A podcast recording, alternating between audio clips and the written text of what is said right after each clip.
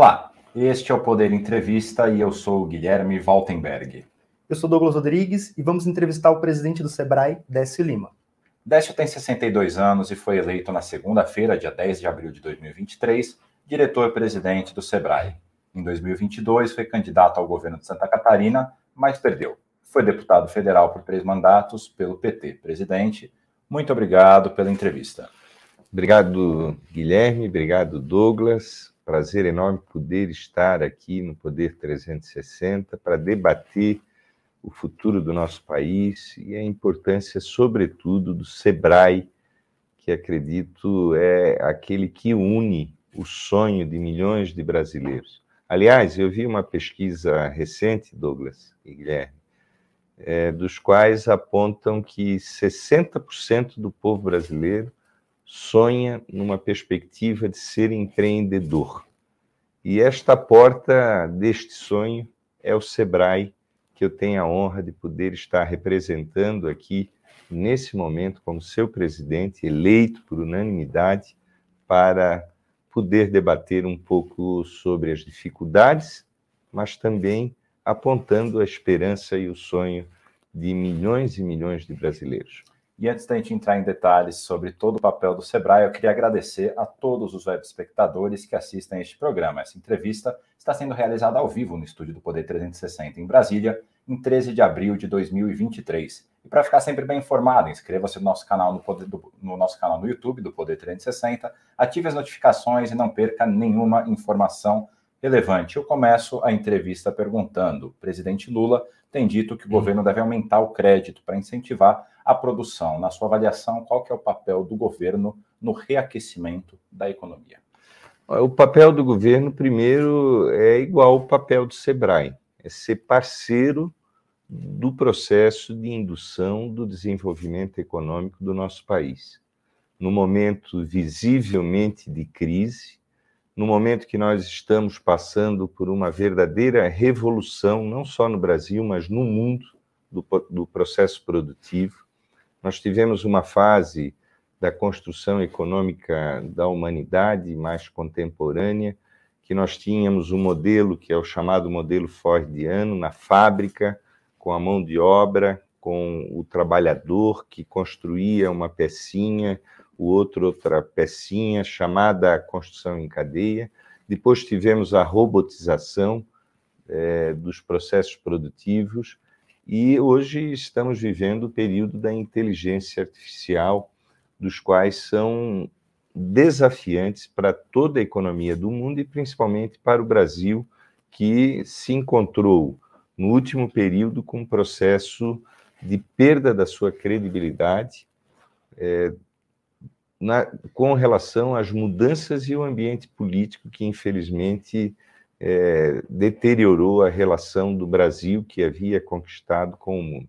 Então, acho que os desafios é uma complexidade de entender que nós precisamos ter um processo de inovação, de que nós precisamos ter um processo de inclusão, porque nenhum país cresce é, na forma como o Brasil voltou ao mapa da fome, com milhões de brasileiros que nesse momento sequer têm um prato de comida, aonde nós criamos um ambiente de insegurança é, jurídica é, para a possibilidade, inclusive, de atrair é, investimentos internacionais na proporção que estava o Brasil antes dos acontecimentos que machucaram a democracia brasileira. Então, é um processo de recuperação. Essa recuperação não é só um ativismo do governo, é a construção de um conceito que o presidente Lula tem colocado é, permanentemente de unificar as forças, de unir os, os, os divergentes para enfrentarmos os antagônicos, aqueles que, infelizmente, é, usaram esse período do Brasil e trouxeram várias é, deteriorizações dos acontecimentos que empolgavam o Brasil há cerca de seis, sete anos atrás. O Brasil, portanto, tem todo o potencial de superação. Nós temos, evidentemente, é, Douglas e Guilherme, é, desafios na industrialização do país, que ainda sobrevive numa, num, num contexto em que a indústria já chegou a representar 48% do PIB brasileiro e hoje apenas 24%, ou seja, somos um país que é, a, a pujança da economia ainda são as commodities, que são a, a grande produção, que é importante, mas que nós precisamos industrializá-la para que nós possamos agregar valor, criar emprego e dar uma pujança para a economia brasileira. Qual que é o papel do Sebrae é, para poder ajudar os empreendedores a conseguirem crédito mais barato? Algum projeto em mente na sua futura gestão? Um dos grandes desafios dos empreendedores é, é conseguirem crédito, barato, inclusive. É, não é só sobre a ótica do crédito. Né? O crédito, nós tivemos problemas recentes, a cada 10 empreendedores que obtiveram crédito no último período, três estão com problema. Não é apenas oferecer o crédito, por isso, o papel do Sebrae é fundamental, porque, primeiro, o Sebrae vai ter a atuação é, com todo vigor, que é histórica na sua existência de 50 anos, que é justamente criar a cultura do empreendedorismo. Nós hoje representamos no micro e no pequeno negócio 30% do PIB. O, o, esse contexto são, representam 99% das empresas brasileiras são micro, pequenas empreendedoras. Nós temos um universo é, extraordinário de pulverização da nossa economia, mas não é só a problemática do crédito. Né? Como falei, a cada 10, três tiveram problema. O que, que nós temos que cuidar? Dessa cultura, ou seja, impulsionar a cultura do empreendedorismo, que deu resultado, está dando resultado na construção econômica histórica do nosso país, mas criar um ambiente de negócio para as formulações do crédito, da, a, do próprio empreendedorismo. Além disso, dar aquilo que o Sebrae sempre deu, capacidade de gestão, para que o crédito, quando ele for obtido, a pessoa tenha segurança de que não vai ser um inadimplente do futuro. É, mas, ao mesmo tempo, ao oferecer o crédito, é, nós precisamos é, entender que ele tem que ser um crédito viável para o empreendedorismo.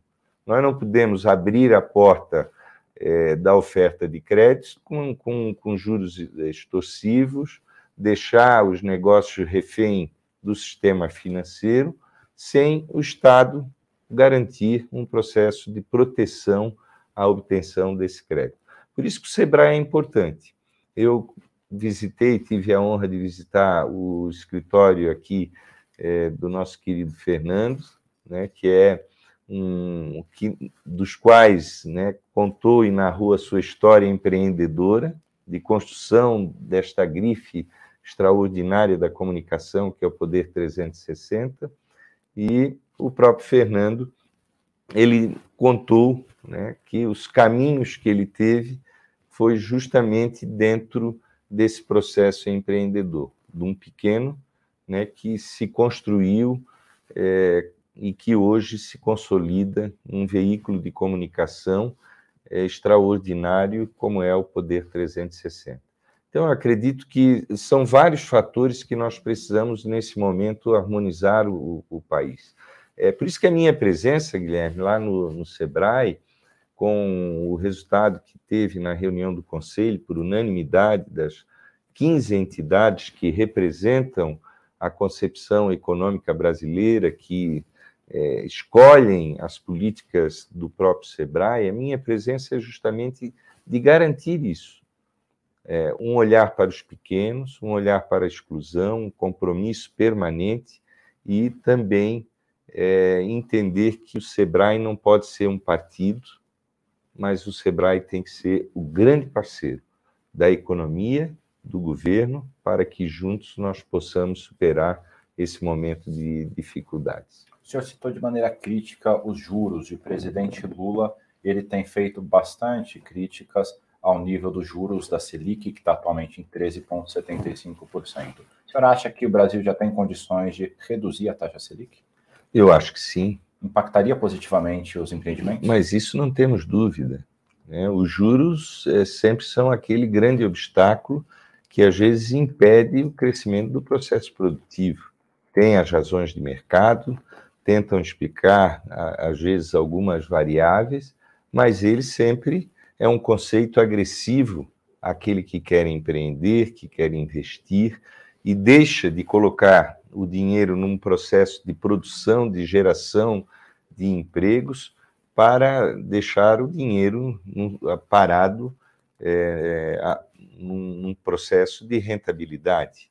Isso não é saudável.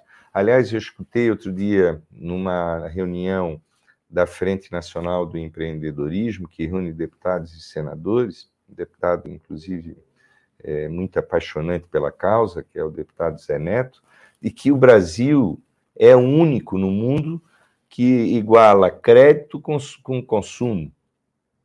Isso é uma, um absurdo nós entender que nós igualamos crédito com consumo. Além disso, eu não posso deixar de colocar aqui a, a reflexão que o povo brasileiro tem que fazer. Porque esses juros são decorrentes do quê? É, são originários de uma decisão de eleição da democracia, dos quais defendia-se a autonomia do Banco Central. Né? E isso, evidentemente, faz com que o banco deixe de ser, o Banco Central deixe de ser um parceiro para ser um protagonista apenas de um setor que seria o setor financeiro, é, os banqueiros e aqueles que oferecem crédito nessa proporção é, que não se justifica para a economia em nenhum lugar do mundo. O senhor disse que um dos papéis do SEBRAE é o de qualificar o, o, empresário que vai receber eventualmente o crédito. Na sua opinião, como que a gente pode melhorar o ambiente de negócios do Brasil? Eu acho que nós podemos é, melhorar dando segurança, é, porque geralmente o empreendedor pequeno é um sonhador, mas é um sonho é, que ele às vezes se entusiasma sem ter a, a segurança e o conhecimento do que é o mercado. E é isso que o Sebrae tem. O Sebrae é uma porta extraordinária de, de, de acúmulo de inteligência, de capacitação, para que o nosso empreendedor é, ele comece de forma sólida o seu negócio, ele conheça o ambiente, ele conheça o entorno, ele tem segurança quando ele vai abrir a sua pequena lojinha, o seu pequeno mercadinho, ele tem já ali condições, é, eu diria, materiais de saber que aquele negócio vai dar certo. Né? O mesmo é o que eu falo sobre crédito. É importante nós ter crédito, é importante ter o subsídio do crédito para que a gente possa, é, inclusive, enfrentar os juros absurdos e ter, é, digamos, um período até de, é, de garantias para que o negócio dê certo é, mas ao mesmo tempo, quando ele tomar o crédito, ele saber que ele vai dar conta depois é, de resolver o pagamento desse crédito. Não adianta só oferecer crédito, esbanjar o crédito e depois ter esse empreendedor negativado, sem solução, é, ou seja, nós estamos criando alguma coisa que já sabíamos que não ia dar certo. Então, o Sebrae é justamente isso, é uma força extraordinária em todos os cantinhos do nosso país para poder oferecer um ambiente de negócio saudável, capaz, a fim de poder dar solidez à economia, aos empregos que ali estão sendo criados. Porque quando nós falamos em empreendedor, nós não falamos só em economia. Nós estamos falando da vida das pessoas. Nós estamos falando do sonho das pessoas. Nós estamos falando de poder realizar esse sonho. Nós estamos falando de cidadania, para que essas pessoas tenham não só a consolidação do seu negócio, como também a perspectiva de crescimento da sua, do seu empreendedorismo. E isso é o Sebrae. Né? Eu dizia para o Fernando há pouco né, de que ao, ao olhar para o mundo, é, nós vamos encontrar muitas coisas iguais, mas não vamos encontrar o que o Brasil tem, que é o SEBRAE, com histórico extraordinário, com potencial enorme para poder é, estar presente na vida, como estamos hoje, de milhões de brasileiros. Uhum. É, uma das propostas, justamente para poder tentar melhorar o ambiente de negócio no país, que está no Congresso, é a atualização da tabela de faturamento do MEI, que seria de, sairia de 88 mil reais atualmente para a faixa de 130 mil. É, o que o senhor avalia dessa proposta? Ela deveria avançar no Congresso? Olha, Douglas, a primeira afirmação ao te responder, eu quero dizer: não podemos transigir em, em deixar pior aquilo que foi foram marcos regulatórios na vida do povo brasileiro.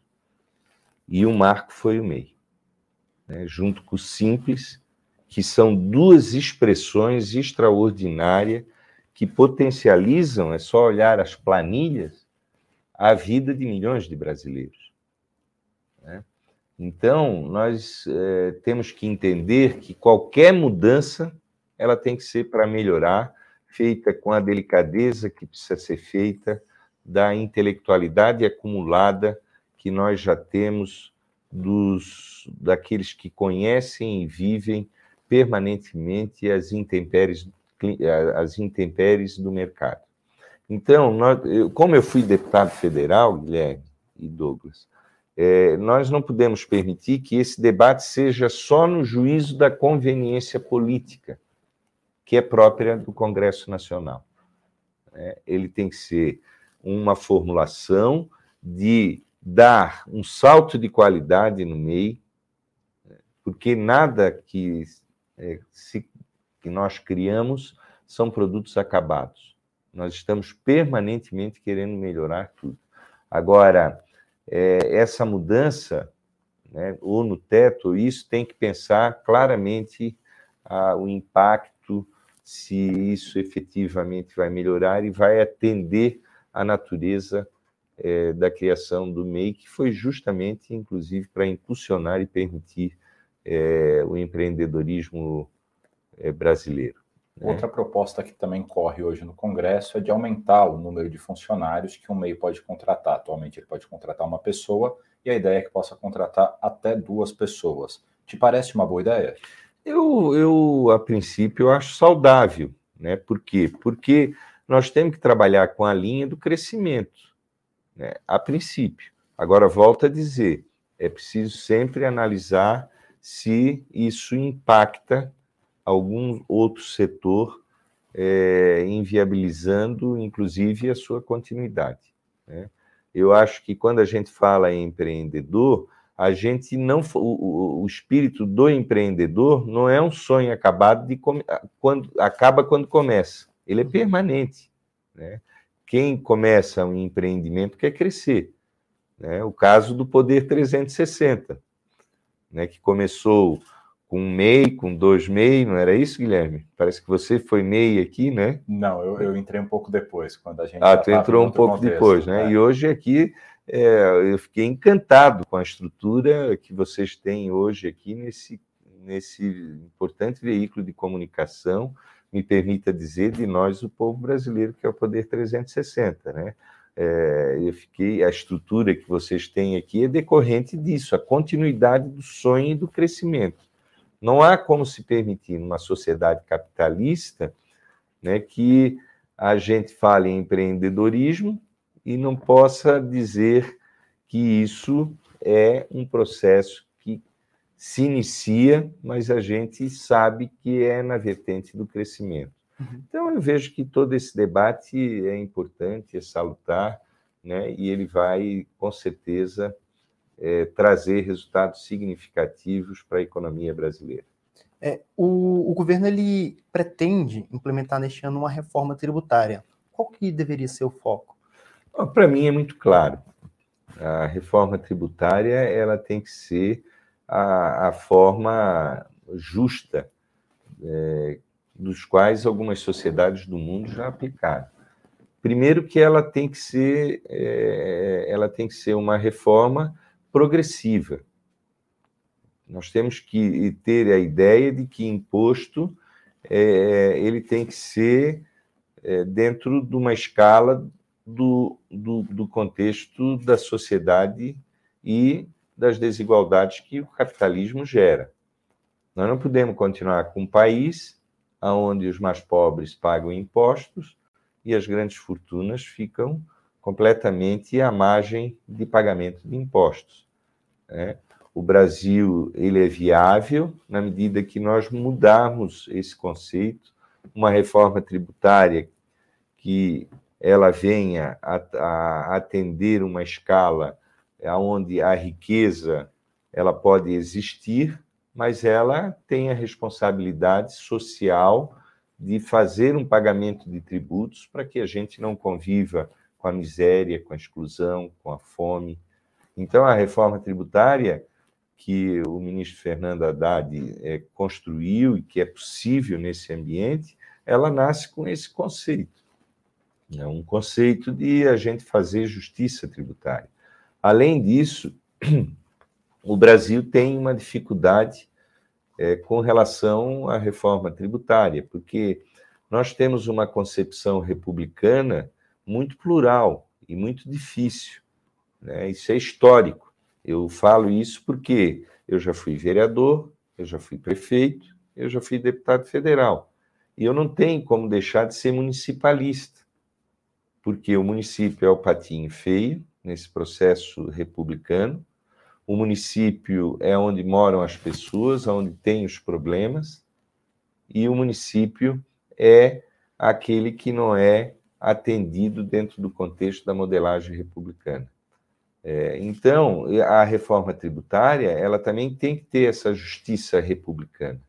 E essa é a grande dificuldade, porque é, quando se leva esse debate, há muita preocupação né, com relação a modificações no modelo republicano brasileiro.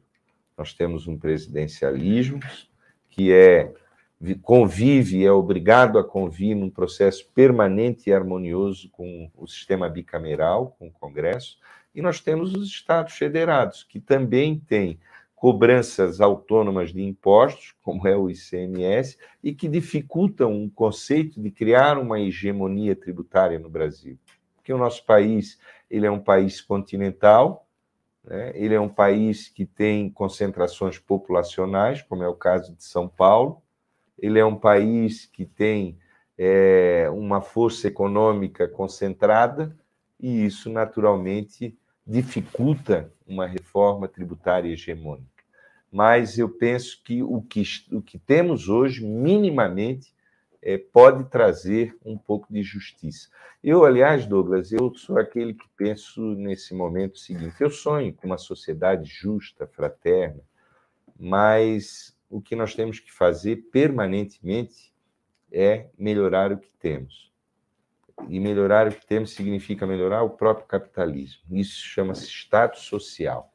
Nós garantirmos que, mesmo numa sociedade que ela produz desigualdades, nós não vamos aceitar a exclusão. Né? E com políticas que possam permitir que todos tenham minimamente é, dignidade. Então, eu acredito que o presidente Lula, quando definiu isso no seu primeiro mandato, ele deixou muito claro: eu vou sentar naquela cadeira de presidente e eu não vou é, permitir até o final do meu mandato que as pessoas não tenham minimamente três refeições por dia. E o que, que aconteceu? O Brasil saiu do mapa da fome, nós aumentamos o índice de desenvolvimento humano, e é isso que nós temos que ter também no conceito da reforma tributária. Reforma tributária é para fazer minimamente e dar condições de termos um Estado social que abrace as feridas humanas, que traga uma possibilidade de todos os brasileiros acordar de manhã, ter três refeições, ter saúde, ter a, a, a escola, ter a cidadania, ter o seu teto, a sua casinha para ele poder viver. E o Brasil é gigante e pode fazer isso com muita rapidez. Ainda no tema da reforma tributária, parte da equipe do ministro Fernando Haddad e também o vice-presidente Geraldo Alckmin defendem que no primeiro momento o Simples fique fora da reforma tributária. O senhor concorda que nesse primeiro momento o Simples não deve entrar na reforma tributária? E também, quais aperfeiçoamentos, eventualmente, o regime do Simples pode ter? Eu volto a dizer, tudo pode ser aperfeiçoado.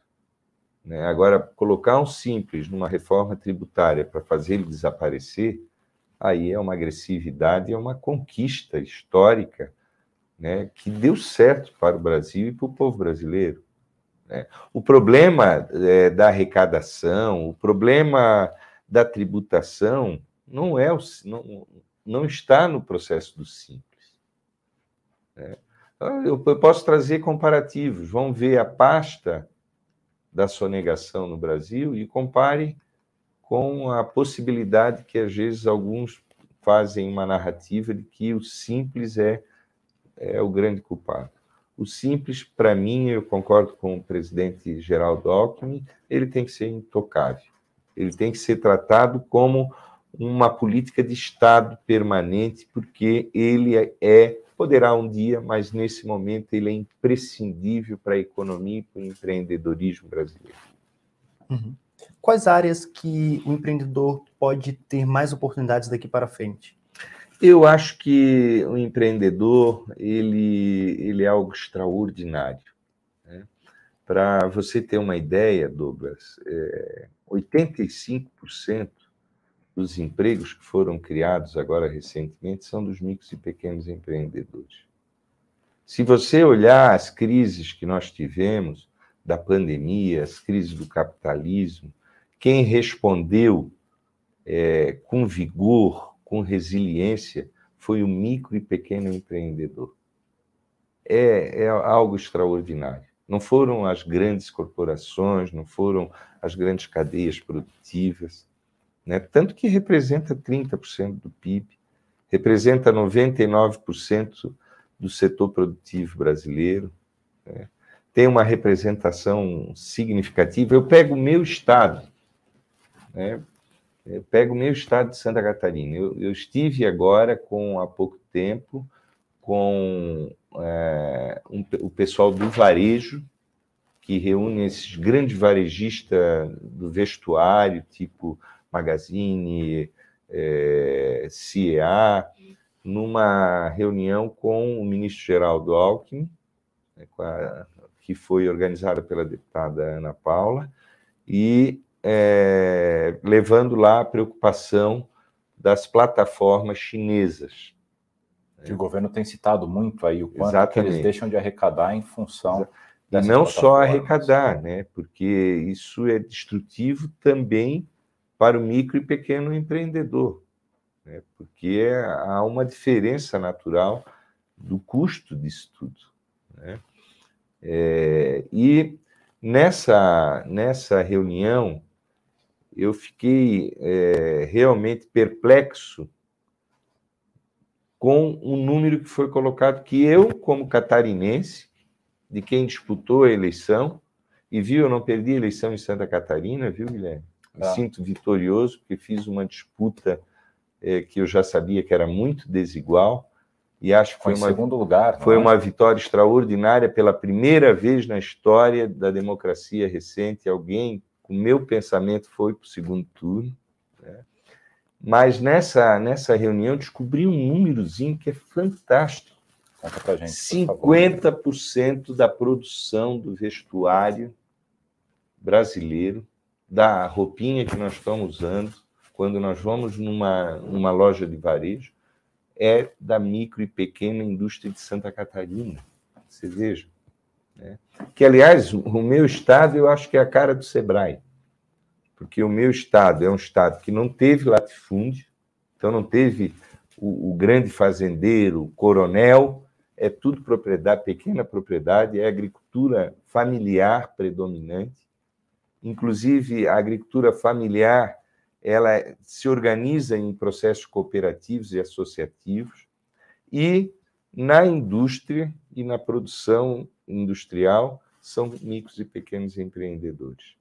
Né? Onde nasceu, inclusive, a, a luta pelo conceito da, da, micro e da pequena empresa, é, quando, lá pela década de 80, começou a ter movimentos para dizer assim: vem cá, Eles são grandes, nós, os pequenos, não temos nenhuma proteção. Né? Teve um processo é, de luta para construir paradigmas como esse que nós temos hoje no Brasil. Presidente, a nossa entrevista está chegando ao fim, mas dá tempo de mais uma pergunta. O senhor foi prefeito de Blumenau, que recentemente, infelizmente, foi palco de um dos ataques mais terríveis da história do Brasil. Dentro de uma escola de crianças, uma pessoa entrou e assassinou crianças. Como que o país, como que o Brasil, como que a gente pode evitar esse tipo de ataques? Guilherme, essa, eu diria, grande, a grande tarefa de todos nós. Aquele acontecimento foi próximo da casa da minha filha, 800 metros. O presidente Lula me ligou e pediu para mim ir lá. Eu fui no local. Eu não vou descrever o que eu vi, que é desumano, mas essa é a grande tarefa nossa, é o grande empreendimento que nós temos que fazer para o nosso país é interromper a banalização do ódio e do mal. Parece comum. E esses acontecimentos eles vão criando proporções em escala.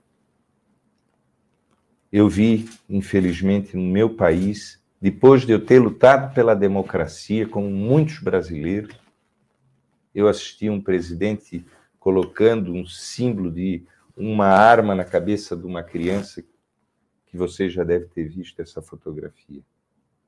Nós não podemos nos permitir isso, principalmente nós que exercemos aqui um potencial da comunicação, ou no meu caso, de liderar processos. O ódio, ele, ele faz esses estragos, ele não leva a nada, ele é efêmero. Ele já destruiu em grandes momentos ambientes do mundo como foi a Segunda Guerra Mundial, Alemanha, Itália. Olha o ódio que nós estamos vendo lá na Ucrânia, uma guerra matando pessoas. Ele vai levar a algum lugar? O ódio ele é destrutivo, é efêmero e não, e, e não ele não constrói nada. O que constrói é o amor, o humanismo, a ternura. Tudo que eu estou falando aqui de empreendedorismo, ele só tem sentido se ele for numa escala de amor, de paixão, de humanismo. Então, eu quero te dizer que a minha cidade de Blumenau não é aquilo ali. Minha, o meu povo de Blumenau e de Santa Catarina não é, não tem, não é pertencente a esse ódio. São pessoas de amor, de carinho, de afeto, como é o povo brasileiro. Então nós temos que interromper isso. Nós não podemos mais baixar a cabeça. Aquilo que se chama se resignar nós temos que manter uma, uma, indignação, uma indignação permanente. Nós podemos ter divergência, mas nós temos que entender que os divergentes ali está um ser humano, está um pai de família, está uma pessoa que tem, tem filhos. Eu posso debater com o Guilherme, com o Douglas aqui, tranquilamente, ficar até nervoso, mas eu tenho que sair daqui e te abraçar. Porque você é um ser humano. Então, eu acredito que esse episódio, a única coisa que eu posso dizer, ele tem que intensificar os nossos corações com muito amor, com muito humanismo, porque isso não representa, não é o retrato do Brasil que nós construímos ao longo de mais de 500 anos. Chega ao final essa edição do Poder Entrevista. Em nome do jornal digital Poder 360, eu agradeço ao presidente do Sebrae, Décio Lima. Olha, Guilherme, prazer estar contigo e com o Douglas. Muito obrigado pela oportunidade. Agradeço também a todos os web espectadores que assistiram a este programa. Essa entrevista foi realizada ao vivo no estúdio do Poder 360 em Brasília, em 13 de abril de 2022. E para ficar sempre bem informado, inscreva-se no canal do Poder 360, ative as notificações e não perca nenhuma informação relevante. Muito obrigado e até a próxima.